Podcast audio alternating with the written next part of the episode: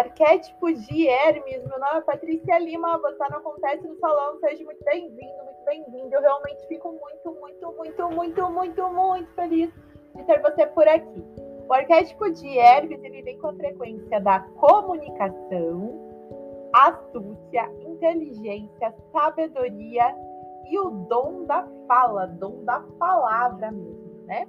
Filho de Maia e Zeus. Hermes é um dos deuses mais antigos da mitologia grega, sendo citado pela primeira vez em tabuletas escritas aí há mil anos antes de Cristo. Alguns antes duvidam que ele seja mesmo de origem grega. Alguns escritos da antiguidade relatam que Tote foi para a Grécia, onde ficou conhecido como Hermes Trimegisto. Outros mitos descrevem que Hermes Trimegisto foi um grande sábio da antiguidade egípcia e na mitologia romana, Hermes é conhecido como Mercúrio.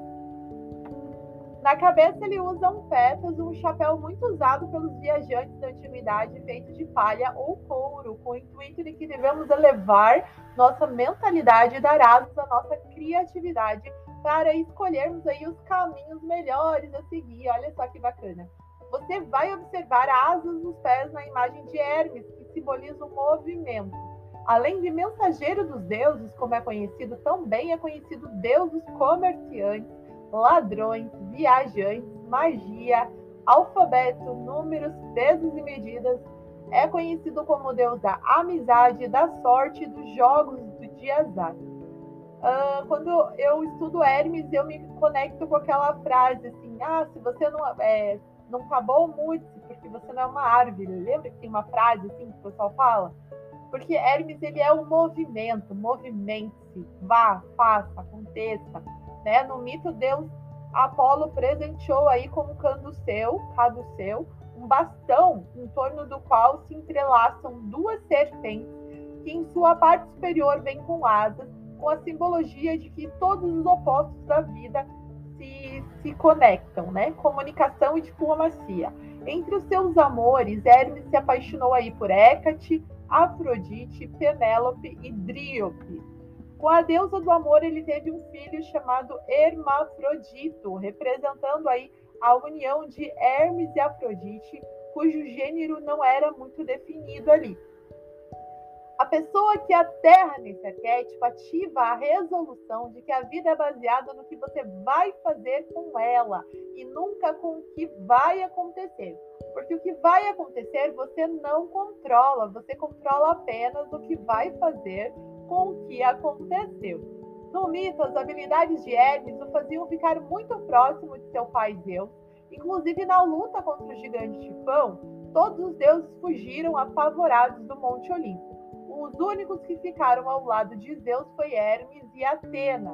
O que podemos aprender com essa história? Que para enfrentar os desafios da vida é preciso a astúcia de Hermes e a sabedoria de Atena. Bem-humorado, alegre, descontraído, Hermes é vem com as frequências aí da sorte, sabedoria em identificar os simbolismos, as hipóteses, Será que é por aqui? Será que é por ali? Hermes vem com liberdade de ir e vir, independência, intuição. Na ativação, inclusive, desse arquétipo, observe aí a malandragem e as tendências à mentira, ok? Porque como você vai ativar o dom da comunicação, a manipulação é a consequência. Quando você fala muito bem, você vende muito bem a sua imagem, mentir e manipular acaba sendo algo fácil de se fazer. Então, precisa ter muito cuidado e muita cautela na ativação desse arquétipo com relação a esse essa ponta negativa, né? Outra coisa que é muito importante você observar aí é a própria malandragem, né?